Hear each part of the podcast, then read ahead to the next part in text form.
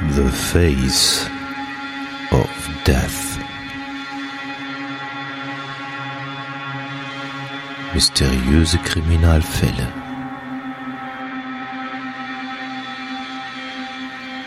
Der Podcast. The Face of Death.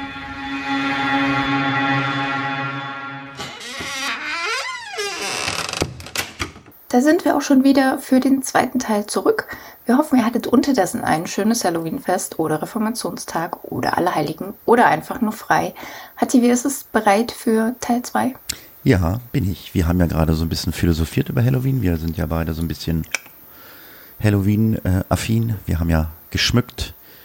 Wir hatten die Toten im Garten liegen oder aus dem Fenster hängen. ja. Äh, nee, war schön. Also, ja. Und freue mich natürlich auch auf den zweiten Teil. Und wir haben gerade diskutiert, es werden wahrscheinlich sogar vier Teile, weil Heiki hat noch, was, 50 Seiten Recherche? ja. Und ähm, ja, also wir werden auch in dieser Folge noch keine Toten haben. Das wird dann erst im dritten Teil gibt's die Toten. Und dann gibt's da noch äh, ja, eine, eine Lebensversicherung, die besprochen werden möchte. Äh, ja, mehr verraten wir nicht. So viel zur Hausmeisterei. Äh, Rückmeldung gab es wie immer leider nicht. Vielleicht haben wir auch gar keine Hörer mehr. Ich weiß es nicht. keine Ahnung. Weißt du auch nicht, ne? Nee, also ich dachte, du bist derjenige, der dann das Auge auf die Downloadzahlen oder so. Das Problem ist, ähm, das funktioniert leider gar nicht mehr so, wie es mal funktioniert hat. Ähm, also Apple lässt sich eh nicht in die Karten gucken. Mhm. Da geht gar nichts. Ähm, dann ist ja unser RSS-Feed bei Google äh, über ähm, Firebird, Fire, irgendwas mit bla bla bla. Die haben auch die Statistik ausgestellt. Ach, super. Geht auch nicht mehr. Mhm. Und äh, ja, Spotify hat uns ja wie viele andere Podcasts rausgeschmissen, weil die nehmen ja nur noch die mhm. großen Podcasts. Ja. Ähm, ich werde mich jetzt demnächst mal hinsetzen, irgendwie habe ich es verdrängt, ähm, mal uns mal bei Amazon anzumelden. Aber auch da weiß ich nicht, wie das mit Statistik ist. Also Statistik äh, gucken ist ja leider nicht mehr vorhanden. Keine Ahnung. Keiner möchte sich okay. mehr in die Karten gucken lassen. Sonst tun wir uns einfach nur gegenseitig eine Geschichte erzählen. Genau. Und da wir gerne uns Geschichten erzählen und ich immer gerne höre, wenn Heiki Geschichten erzählt, beziehungsweise Heiki schreibt, hören wir doch einfach mal in den zweiten Teil des Falls hinein. Im ersten Teil haben wir euch die Hauptprotagonistinnen vorgestellt, wie sie überhaupt zueinander gekommen sind und welche Beziehung sie haben. Wer es noch nicht gehört hat, bitte diesen Teil zuerst anhören, der ist wichtig für das Verständnis. Aufgehört haben wir an dem Punkt, an dem Ria Grunewald die spirituelle Mutter von Cecilia Stain geworden ist. Und genau an der Stelle geht es jetzt weiter. Genau. Und zwar, wie Marinda, die spielt nämlich auch eine Rolle, äh, zur Gruppe gekommen ist. 2008 erinnerte sich Ria an Marinda, die Lehrerin, und daran, dass sie gesagt hatte, sie wolle gerne bei Rias Projekten mithelfen. Ihre, ihr neues Projekt ist nun zwar Cecilia, aber dennoch stellt Ria die beiden Frauen aneinander vor. Sie stellen fest, dass die beiden zur gleichen Schule gegangen sind ähm, auch wenn der Alters äh, oder der Abstand 14 Jahre war, aber sie waren halt auf der gleichen Schule. Äh, eine weitere Hilfe wird auch benötigt, weil Cecilia unterdessen ihr zweites Kind zur Welt gebracht hatte. Das Töchterchen soll nicht nur eine mächtige Hexe sein, also ihr merkt schon, es wird wieder skurril, sondern auch von einem Werwolf stamme. Candice berichtete später, dass das kleine Mädchen sich immer auf alle Vieren fortbewegen sollte, wie ein Hund. Aus einer Schüssel am Boden essen sollte es auch. Cecilia trifft ebenso Marindas Kinder, das sind Sohn Leroux und Töchterchen Marcel. Marinda ist von ihrem Mann André Hugo geschieden. Er glaubte, seine Frau habe einige Affären gehabt, woraufhin Marinda ihrer vierjährigen Tochter erzählte, dass ihr Vater glaubte, er sei nicht ihr Vater.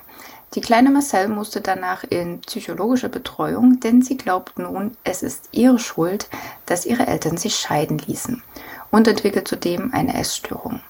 Nach der Scheidung war es noch so, dass die Kinder alle zwei Wochen ihren Vater sahen, doch dann wurden die Besuche weniger und hörten schließlich komplett auf.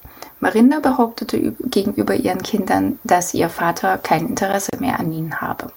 Ja, und aufgrund ihrer finanziellen Lage musste Ria am Ende ihre Wohnung aufgeben und mit Marinda und deren beiden Kindern zusammenziehen. Zu dieser Zeit war Leroux zwölf und Marcel zehn Jahre und sie, liebt, äh, sie liebte es, mit Ria zusammen zu wohnen. Kenne deinen Feind. Cecilias Schicksal berührt viele Menschen und diese wollten natürlich verhindern, dass auch andere Menschen so leiden müssten wie Cecilia. Also begann sie ein neues Training. Der Name Kenne deinen Feind. Ria begann ihren, ihren neuen Kurs unter dem Banner ihres Überwinde durch Christus Trainings aufzubauen. Denn obwohl sie die Kurse nicht mehr abhielt, die Rechte daran lagen immer noch bei ihr. Dieser Umstand half ihr, mit ihrem neuen Dienst voll durchzustarten. Doch zuerst galt es natürlich, den Kurs zusammenzustellen, was aufgrund des Umfangs keine leichte Aufgabe für Ria war. Neben der klassischen Recherche war Cecilia Rias Quelle Nummer eins in Sachen okkultes Wissen. Diese übergab ihr eine satanische Bibel und machte sie zudem mit einigen Serienmördern bekannt. Also nicht persönlich, ähm, sie erzählte einfach von ihnen so wie wir euch von denen erzählen. Ria war fasziniert von ihnen und las deren Biografien, bis sie diese fast auswendig konnte. Zu den Favoriten gehörte David Berkowitz, auch bekannt als Sohn von Sam, Jack the Ripper, John Wayne Gacy, Ted Bundy, Jeffrey Dahmer, Albert Henry DeSalvo, das war der sogenannte Boston Strangler, und Charles Manson. Also den einen oder anderen Namen habt ihr vielleicht schon mal gehört, wurde auch im Face of Death Podcast behandelt. Um Cecilia umfangreiches Wissen auszunutzen, zog Ria dann auch bei Cecilia ein.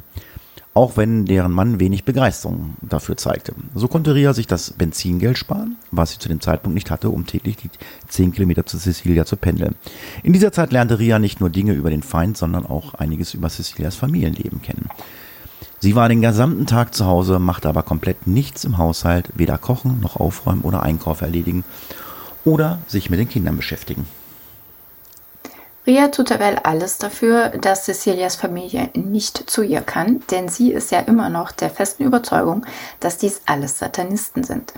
Die Familie verachtet sie daher auch, denn diese weiß wiederum nicht, dass Cecilia behauptet, sie seien alle Satanisten.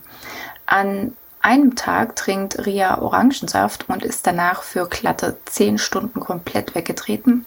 Sie hat ein schlechtes Gewissen, denn so konnte sie Cecilia den ganzen Tag ja nicht helfen.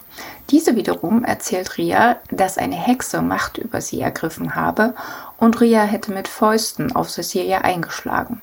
Ria ist natürlich entsetzt, denn sie kann nichts davon zuordnen und sie hat Angst vor sich selbst. In Folge passieren noch einige solche Vorkommnisse. Cecilia schafft es ebenso, mit der Hilfe von Leroux einen Trecker in Rias Auto zu installieren und kann so genau verfolgen, wohin sie fährt. Damit lernt Cecilia nun auch Rias Routine genau. Ja, kommen wir zum Kurs Kenne Feind. Äh, der wurde schließlich 2008 ins Leben gerufen. Er musste allerdings in der Nähe von Cecilias Wohnung abgehalten werden, denn sie durfte ja bestimmte Grenzen nicht überschreiten, wie wir gehört haben. Zum Kurs wurden Leute aus verschiedenen Kirchen eingeladen und einige, die schon an Rias Arbeit in den Schulen beteiligt waren. Insgesamt kamen circa so um die 25 Menschen, die an diesem Kurs teilgenommen. Der Kurs sollte wöchentlich zwei Stunden für 13 Wochen laufen. Doch schon bei der ersten Präsentation stahl Cecilia Rias Präsentation die Show, denn sie gab vor, genau während dieses Kurses von unsichtbaren Kräften attackiert zu werden. Marinda begleitete sie nach draußen, um für sie zu beten und Cecilia wieder zu beruhigen. Etwas später wurde der Kurs dann in die Räumlichkeiten der anonymen Alkoholiker verlegt, primär um Geld zu sparen es bedeutete aber auch, dass Cecilia nicht mehr an den Kursen teilnehmen konnte, denn die neue Location lag außerhalb des Bereichs, in dem sie sich aufhalten durfte. Ria sah wohlwollend, dass sich Cecilia und Marinda mehr und mehr anfreundeten, denn das bedeutete für sie natürlich etwas mehr Freiraum und so konnte sie sich mehr auf ihren Kenne deinen Feind-Kurs konzentrieren. Ja, mit dem Verkauf des Handbuches äh, Kenne dein Feind verdiente Ria nun endlich auch wieder so viel Geld, dass sie sich eine eigene Wohnung leisten kann. Der Kurs wurde so beliebt, dass die Teilnehmer nach mehr Material fragten. Ria hatte nun die Idee, ihnen eine Art Arbeitsheft mit äh, an die Hand zu geben, das sie zu Hause zur Vertiefung durcharbeiten könnten. Wer wäre nicht besser geeignet, äh, für dieses Zusatzmaterial zu stellen als Cecilia? Da Cecilia aber wenig Lust darauf hat, gibt sie die Aufgabe an ihre Freundin Candice weiter, die eigentlich nur das Design für die Arbeitsmittel entwerfen sollte. Candice setzt sich also hin und recherchiert nun im Internet die Themen, die Cecilia eigentlich aus eigener Erfahrung selbst genauestens kennen sollte. Der gesamte Inhalt der zusätzlichen Arbeitsmaterialien, die RIA am Ende angeboten werden, kam also aus dem Internet. Zum Teil waren einige Beiträge enthalten, auf denen eigentlich Copyright lag. Candice gab dies gegenüber Cecilia zu bedenken, woraufhin diese behauptete, dass eine ihrer Persönlichkeiten das Copyright zu diesen Texten habe, also wurde Persönlichkeit Zena als Urheberin im Verzeichnis angegeben. Nachdem so Candice äh, das gesamte Material zusammengestellt hatte und äh, auch dann designt hatte, hat es Cecilia übergeben, das Werk an Ria und behauptete, äh, dass sie das alles alleine erarbeitet habe. Sie verbietet Candice zudem zu sagen, dass sie eigentlich ihre, dass es eigentlich ihre Arbeit war. Candice schreibt Ria aber dennoch eine E-Mail und versucht sie davon zu überzeugen, das Material nicht zu benutzen, denn im Grunde ist es nicht das, was Ria ursprünglich im Sinne hatte, quasi am eigentlichen Thema vorbei. Ria wollte einen Leitfaden, der Menschen helfen, sollte sich von Okkultismus fernzuhalten. Was sie bekam, war eine Lektion in Satanismus. Weshalb nun Leute im Kurs saßen, die am Satanismus interessiert waren und nicht mehr äh, die dem lossagen wollten. Also genau das Umgekehrte. Ria wollte zudem sicherstellen, dass Cecilia weiter am Kurs beteiligt war, denn sie hatte ja all die Arbeit in die Materialien gesteckt. Also bot sie Einzeltermine für Interessierte an. Denn Cecilia hatte ja die Fähigkeit, mithilfe ihres Geistes einzelne Personen zu lesen. Diese kon äh, sie konnte sehen, ob sie gefährdet waren oder noch böse Geister in ihnen waren oder gar Dämonen tief im Inneren sich verbargen. Cecilia äh, reinigte sie dann und Ria taufte sie im Anschluss. Während Ria den Menschen Gutes tun wollte, nutzte Cecilia diese Termine, um an persönliche Informationen und Kontaktdaten der Leute zu kommen. Mit einigen freundete sich Cecilia auch an. Unter anderem Zach Valentine und seine Freundin Michaela. Zack war zu diesem Zeitpunkt 25 Jahre alt und arbeitete äh, als Bachelor of Commerce an der örtlichen Universität. Er war ein guter Student, der an keinem seiner Fächer scheiterte. Als Zack 21 ist, wird bei ihm Diabetes diagnostiziert und fortan muss er sich zweimal am Tag Insulin spritzen. Zack ist sehr beliebt bei seinen Freunden und hat einen Job, um sich sein Studium zu finanzieren und besucht einmal pro Woche den sogenannten Bibelkreis. Nach Abschluss seines Studiums geht er für ein Jahr nach England, arbeitet dort und kehrt nach Südafrika zurück, um als Börsenmakler zu arbeiten. 2009 trifft er Michaela, die ist Pastorin also beziehungsweise sie möchte das werden. Ihr Studium dazu hatte sie bereits abgeschlossen, nun bildete sie sich weiter fort. Im November 2009 wollten sie heiraten und Ria schlägt ihnen vor, dass sie sich doch von Cecilia scannen lassen sollen, um sicherzugehen, dass sie frei von Flüchen und rein sind und sich keine Dämonen tief in ihrem Inneren verstecken. Zack erkennt Cecilia wieder. Als er noch ein Kind war, war Cecilia wie er Mitglied in der Kirche des Evangelismus ähm, Zack und Michaela absolvieren den erst Kenne deinen Feind Kurs und werden dann im engeren Freundeskreis rund um Cecilia und Ria aufgenommen. Sie heiraten wie geplant. 2010 bekommt Ria eine Anfrage und plant daraufhin ein weiteres Training auf die Beine zu stellen. Jetzt, da sie etwas über den Feind kennengelernt hatte, wollte sie mehr über Gott erfahren. Der neue Kurs sollte also als Anschlusskurs zu dem Kurs Kenne deinen Feind äh, werden. Ein pensionierter Pastor hielt bei der Erstellung des Kurses, äh, ja, war dabei. Er hatte sich bereits seit 20 Jahren intensiv mit dem Bibelstudium beschäftigt und war daher der ideale Ansprechpartner für Ria. Woran er nicht interessiert war, war Satanismus und Okkultismus, weshalb diese Themen im neuen Kurs keinen Platz bekamen. Wer auch keinen Platz im neuen Kurs hatte, war Cecilia. Sie wurde weder an der Planung beteiligt, noch bekam sie einen Platz oder konnte mit Durchführung Cecilia machte Ria von Anfang an klar, dass sie ihren Segen für dieses neue Projekt nicht geben würde. Stattdessen will Cecilia nun ihren eigenen Nachfolgekurs für Kenne deinen Feind ins Leben rufen. Melanie, eine Freundin von Marinda, die auch im Kreis rund um Cecilia ist, nimmt an Rias Kurs teil, nur um Marinda und Cecilia danach davon zu erzählen, so dass sie sich gemeinsam über Ria lustig machen können. Sie behauptet, dass die Hexen der satanischen Kirche auch nur über Rias neuen Kurs lachen konnten. Cecilia unterstellte Ria außerdem, eine Affäre mit dem pensionierten Pastor zu haben. Infolgedessen löste sich Ria mehr und mehr von der neuen geformten Gruppe rund um Cecilia. Dafür steckte sie mehr Zeit in ihren neuen Kurs. Aber das war unvorsichtig.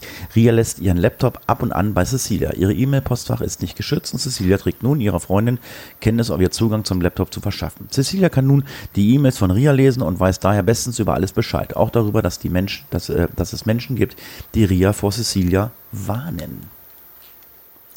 Es ist der Punkt, an dem nun Candice langsam beginnt, die Motivation hinter Cecilias Handeln zu hinterfragen. Cecilias einziges Ziel im Leben schien zu sein, andere schlecht zu machen, ihre Leistungen ins Lächerliche zu ziehen und äh, sich über, also über sie zu lästern. Manchmal putzte sie Ria so herunter, dass diese in Tränen ausbrach. Candice fragt sich, ob Cecilia hinter ihrem Rücken genauso verhält, denn während sie mit Marinda über Ria lachte, lästerte sie gegenüber Candice über Marinda und erzählte Candice, wie leichtgläubig Marinda sei.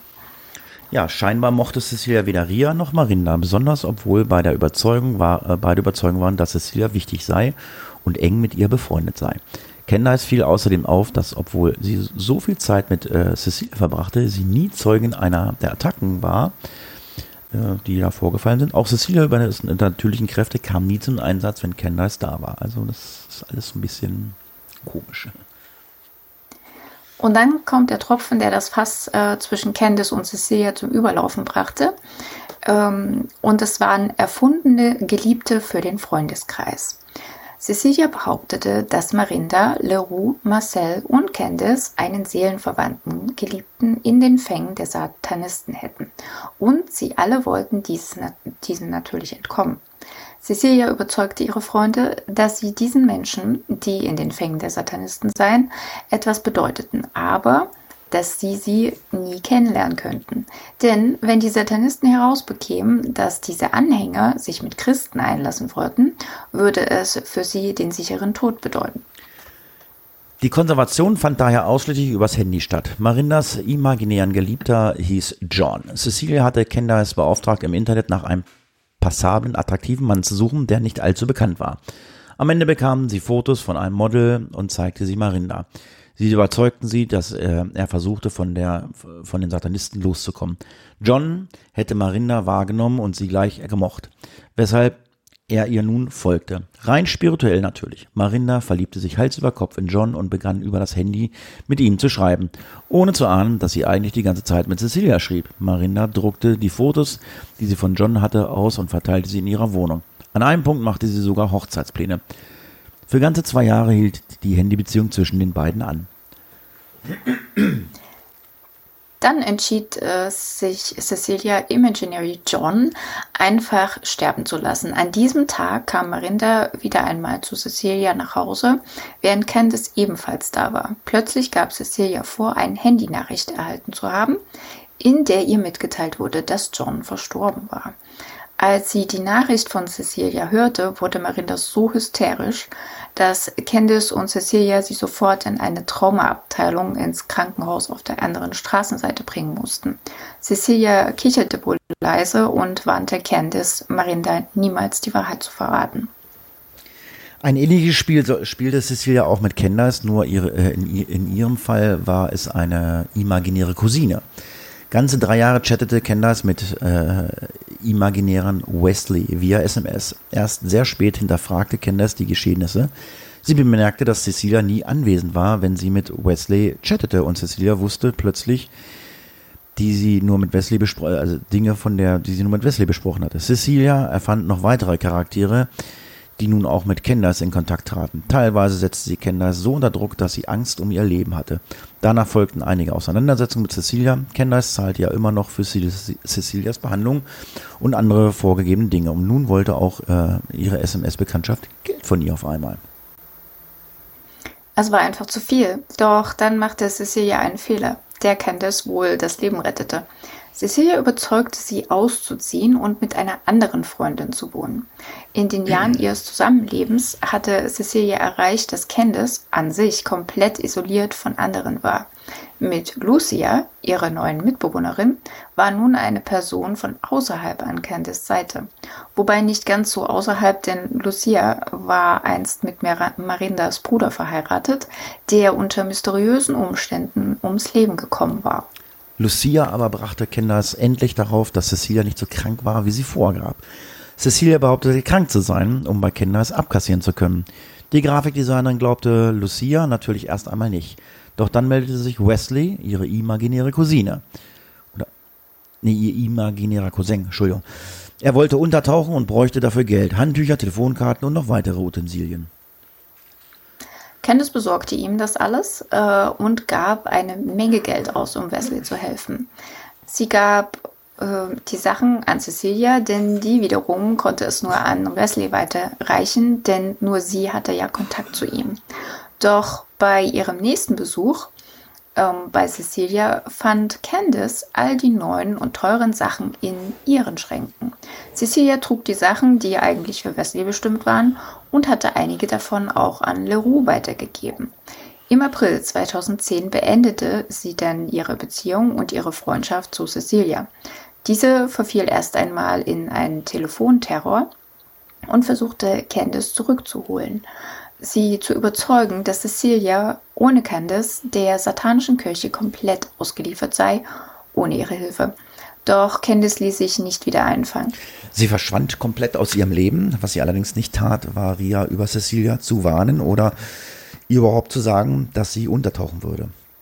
Was wiederum Cecilia erneut in die Hände spielen würde, denn damit konnte sie Ria und den anderen ihre eigene Version zu Candice erzählen und in dieser war natürlich Candice das Böse in Person. Unter anderem erzählte sie Cecilia, dass Candace eine ihrer Persönlichkeiten, nämlich die dreijährige Anja, belästigt habe. Gleichzeitig ließ, Ria aber, äh, ließ sie Ria aber schwören, mit niemand darüber zu reden. Unterdessen war Ria mit ihrem neuen eigenen Projekten beschäftigt, aber sie war auch immer noch der Notfallkontakt für Cecilia. Ob Tag oder Nacht, wann auch immer Cecilia es wollte und vorgab, attackiert zu werden, musste Ria ihr zur Hilfe eilen. Auf der anderen Seite putzte Seria vor anderen herunter, wann auch immer sie Gelegenheit dazu hatte.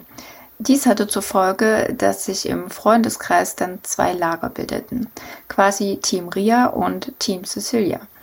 Die Lager hatten sich aber noch nicht so weit aufgespalten, dass es keine Übereinschneidungen mehr gab. Während Zack und Michaela Valentine zum Team Cecilia gehörten, nahmen sie dennoch weiterhin an Rias Kennenlernen Feinkurs teil. Doch Ria und ihre Freundin wie Natascha erhielten weitere Droh-SMS von den Hexen der satanischen Kirche. All diese Nachrichten stammten ursprünglich von Cecilia, die diese von verschiedenen Handys aus verschickt haben soll. Eines Tages ruft Lucia, die Frau, mit der Candice kurz zusammen gewohnt hatte, bei Ria an und warnt sie vor Cecilia und ihren Lügen. Cecilia habe versucht, ihre Freunde zu überzeugen, dass Ria sie schlage und misshandle. Lucia bietet ihr sogar an, bei ihr einzuziehen, so dass sie von Cecilia loskommt und sich distanzieren kann. Doch Ria glaubt ihr nicht. Sie glaubt nicht, dass Cecilia so etwas tun würde.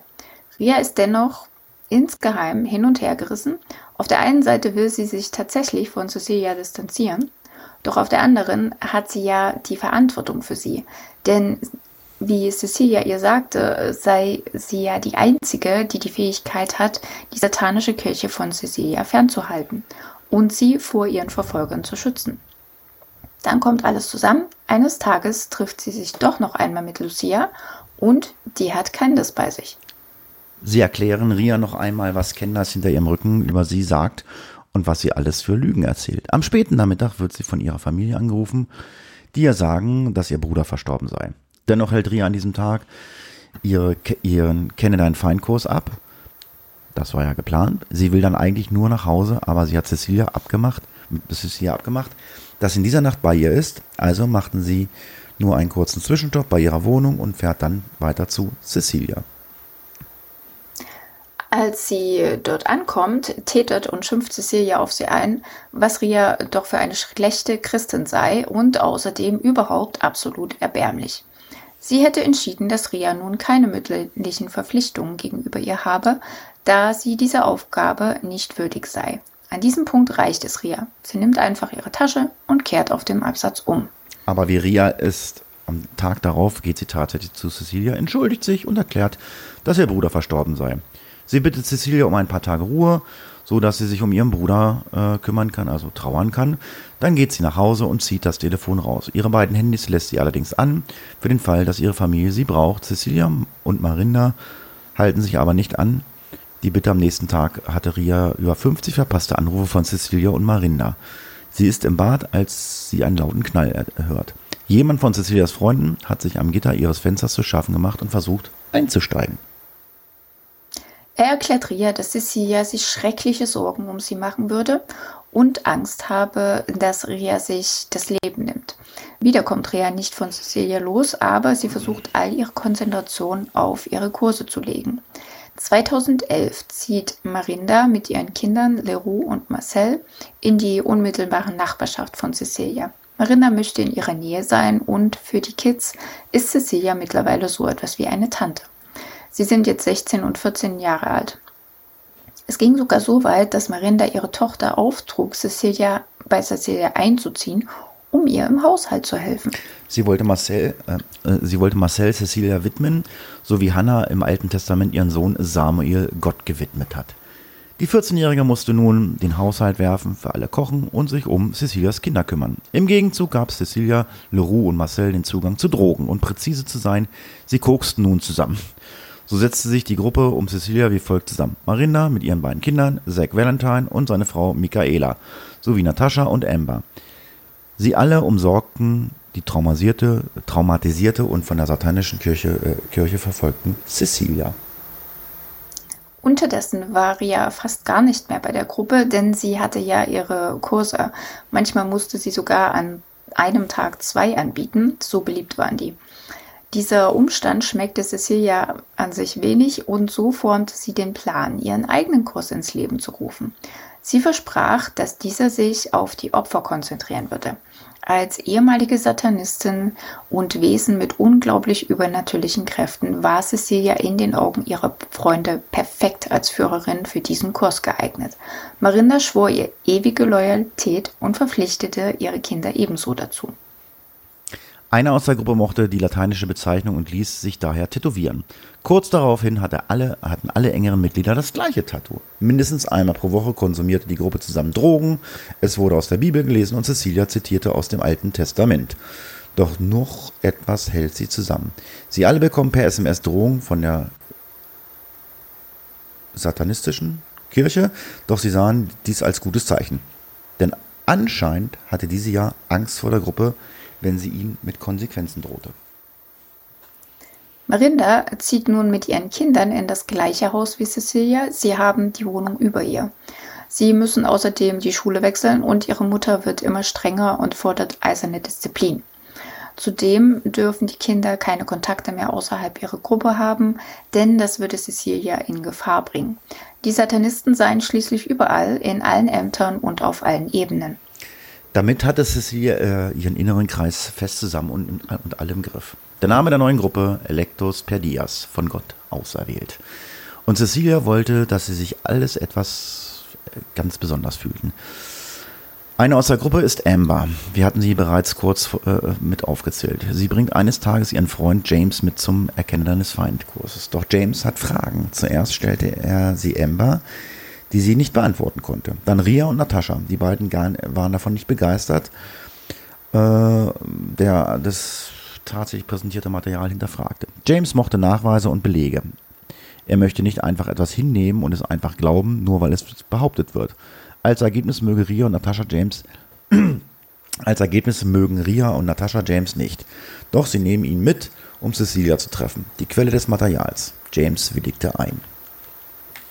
Cecilia ist offensichtlich überzeugend, denn nach dem Treffen hat James keine kritischen Fragen mehr. In Kürze trifft James auch den Rest von Electus Bediers und er geht am Folgetag der, des ersten Auseinandertreffens mit Zack golfen. In der Zwischenzeit merkt Cecilia durchaus, dass Ria versucht, immer mehr Abstand zu ihr zu gewinnen. Sie versucht Ria zuerst über materielle Dinge zurückzugewinnen, was ihr aber nicht gelingt. Dann möchte sie an ihrem Erkenne Überlebende ähm, Kurs teilnehmen, obwohl sie den bislang stets durch den Dreck gezogen hat. Ria ist stutzig, warum Cecilia auf einmal ihre Meinung darüber geändert haben sollte. Sie erlaubt Cecilia nicht zu ihrem Kurs zu kommen und auch nicht zu den, zur Diskussionsrunde, die sie für den 29. Februar 2012 angesetzt hatte. Cecilia weist Ria nun darauf hin, dass der 29.2. einer der wichtigsten Tage oder auch Nächte im satanischen Kalender sei und dass Ria nicht für ihr, äh, ihren Schutz beten könnte, wenn sie stattdessen bei der Diskussionsrunde mit ihren Kursteilnehmern ist. Ria hatte natürlich sofort ein schlechtes Gewissen, aber Sie kann den Termin so kurzfristig nicht mehr verschieben. Am Abend der Ablehnung erleidet Cecilia mehrere Attacken und Ria wird gleich dreimal von Marinda zu Cecilias Wohnung geholt und damit sie für sie beten konnte. Cecilias neues Ziel ist es, Ria das Leben nun so schwer wie möglich zu machen. So hat Cecilia nach kurzer Zeit eine Nachricht von Satan an Ria.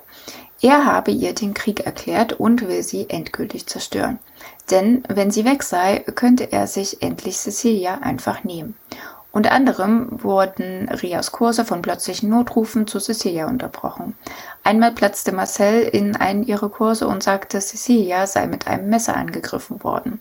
Ria machte sich sofort auf den Weg ins Krankenhaus, wo auch Marinda schon wartete. Cecilia sei gerade in einer OP, hieß es. Was wirklich gemacht wurde, weiß bis heute niemand, denn Cecilia war zu keinem Zeitpunkt mit einem Messer verletzt worden. Einziges Ziel dieser Aktion war, Rias Kurse regelmäßig zu unterbrechen. Dafür wurden bei anderen Gelegenheiten Reifen zerschlitzt oder Autos der Teilnehmer und Teilnehmerinnen stark beschädigt. Unter Verdacht war aber nicht Cecilia und ihre Gruppe, sondern die satanische Kirche. Rias Schluss daraus war, dass sie die Treffen nicht weiter in dem Saal der anonymen Alkoholiker stattfinden konnten, sondern sie andere Orte aufsuchen mussten. Und so wurden die Treffen künftig bei den Kursteilnehmern zu Hause abgehalten. Was Ria nicht klar war, die Ortswechsel brachten der Gruppe an sich nichts, denn Cecilia hatte nach wie vor Zugriff auf ihre E-Mails und ihr Telefon und konnte sie zudem über den Tracker, der im Auto war, immer noch genau verfolgen. Unterdessen entwickelte Cecilia aber auch ihre Gruppe Electros per Dias weiter. Sie hat sie so aufgebaut, als würde sie Wohltätigkeit für die Gemeinde betreiben. Von außen gesehen ist es eine kleine Gruppe von sehr sozial engagierten Menschen. Doch niemand hatte hier ein Mitspracherecht. Cecilia bestimmte alles, kontrollierte jede Bewegung und sie verlangte von jedem und jedem, der an der Gruppe teilnahm, finanziellen Beitritt, äh, also Geld. Ähm, das musste jeden Monat bezahlt werden. Für was genau diese Gelder ausgegeben wurden, bestimmte Cecilia ganz alleine. Sie erklärt ihre Gruppe, dass das Geld einem Waisenhaus mit ca. 200 Kindern und zwei erwachsenen Aufpassern zugutekommen würde. Also darf ich mal sagen, ne? Zwei Erwachsene sind für 20 Kinder wenig, aber für 200, das, also schon alleine da hätte ich doch mal kurz gestutzt. Nein, es seien die Kinder von Satanisten die diese in ein Waisenhaus in Sicherheit bringen würden. Diese Kinder würden so lange in diesem Haus bleiben, bis für sie ein sicherer Ort im Ausland gefunden sei. Die Aufgabe von Elektrospedias sei es, diese Kinder zu schützen. Und bis auf Cecilia wusste natürlich niemand, wo der Aufenthaltsort der Waisenkinder war. Viel später wird Marcel einmal gefragt werden, was das Ziel dieser Gruppe war und ihre Antwort in erster Linie sollten wir Cecilia unterstützen und für sie beten. Es war unsere Verantwortung, sie vor der satanischen Kirche zu schützen. Später übernahmen Leroux und ich auch andere Aufgaben. Diese Gruppe war für uns wie eine Familie. Zack arbeitet zu dieser Zeit noch in der Börse und das meist von seinem monatlichen Gehalt geht auf das Konto, das Cecilia für die Waisenkinder eingerichtet hatte. Sie erwartete von ihm, dass er diese Beiträge weiter regelmäßig leistet. Wenn Zack begann, zu viele Fragen zu stellen, dann bekam er ein paar SMS von Kindern, die ihm für seine Hilfe dankten. Wenn die anderen aus der Gruppe die Kinder kennenlernen wollten, dann sagte Cecilia, dass die satanische Kirche dann sofort wissen würde, wo sich diese Kinder aufhalten, denn sie könnten die Mitglieder von Elektrospedias ja spirituell verfolgen. Obwohl Ria nicht mit der Gruppe involviert ist, weiß sie von den Kindern und daher betet sie mit ihren Kursteilnehmern regelmäßig für diese Kinder. Wie sie es bereits mit Candace, äh, Candace gemacht hatte, bat Cecilia Zack außerdem um finanzielle Hilfe für ihre vielen Arztrechnungen. Es dauerte nicht lang und Zack zahlte für all ihre Behandlungen. Auch er war überzeugt, dass er nur so Cecilia am Leben halten könnte und das war ja wichtig. Das bedeutete, dass er zwischen 50 und 70.000 Rand pro Monat für Cecilia ausgab. Also das sind umgerechnet 2.000 bis 500 bis 3.500 Euro. Im Laufe von drei Jahren gab Zack mehr als zwei Millionen Rand für Cecilia weiter. Also an Cecilia weiter. Es ist nicht genau klar, wie Zack an so viel Geld gekommen ist, auch wenn er neben seinem Börsenjob noch bei einigen kleineren Firmen beteiligt war. Aber auch die anderen Gruppenmitglieder mussten ihren Beitrag leisten. Einige gaben 10% ihres Einkommens ab, wie Marinda zum Beispiel. Andere gingen für Cecilia einkaufen. Leroux besorgte oft Snacks und Lebensmittel für ihre Treffen und zahlte aus eigener Tasche. Zudem instruierte Marinda ihren Sohn, bei seinem Vater nach Geld zu fragen, das dieser eigentlich für das Studium seines Sohnes zurückgelegt hatte. Leroux kontaktierte ihn und sein Vater überwies tatsächlich 80.000 Rand an Marinda für Leroux. Nur dass seine Mutter ihm sagte, er solle es nicht wagen, das Geld für seine Bildung zu nutzen. Es war für, für Cecilia bestimmt. An diesem Punkt hatte Cecilia noch keinen einzigen Tag damit verbracht, eine reguläre Arbeit nachzugehen. Und an der Stelle machen wir einen weiteren Cut, wie Cecilia ihr Spielchen weitertreibt und welche Konsequenzen das für einige Mitglieder der Gruppe hat, erfahrt ihr dann im dritten Teil. Ihr dürft euch schon mal auf Betrug, Morde und wir schließen eine Lebensversicherung ab, seelisch und moralisch vorbereiten. Ja, es wird spannend. Äh, ich finde es interessant, wie viel Einfluss ein Mensch auf Menschen hat ähm, dass die äh, Geld überweisen und das glauben, was der andere denkt. Also ist schon krass, ne? Ja, vor allen Dingen so dreist, ne? Also auch das, das, was sie nimmt, eigentlich meistens aus dem Internet hat und ja, sich keiner die Mühe macht, mal vielleicht ein bisschen nachzugucken, aber die ist ja wirklich dreist in ihrem Vorgehen. Also man kann ja nicht mal sagen, die ist besonders clever, aber sie scheint überzeugend zu sein. Tja. Ja. Ähm. Wie es weitergeht, erfahrt ihr im dritten Teil, wie gerade gehört. Ja, ich sage vielen Dank fürs Zuhören. Macht's gut, bis zum nächsten Mal. Und das letzte Wort hat wie immer die Heiki. Tschüss. Wir wünschen euch eine schöne Woche und hoffen, dass ihr uns gewogen bleibt. Und vielleicht meldet ihr euch einfach mal, dass wir wissen, ihr lebt noch, ihr seid noch da. Ciao, ihr bis zum nächsten Mal. Case closed.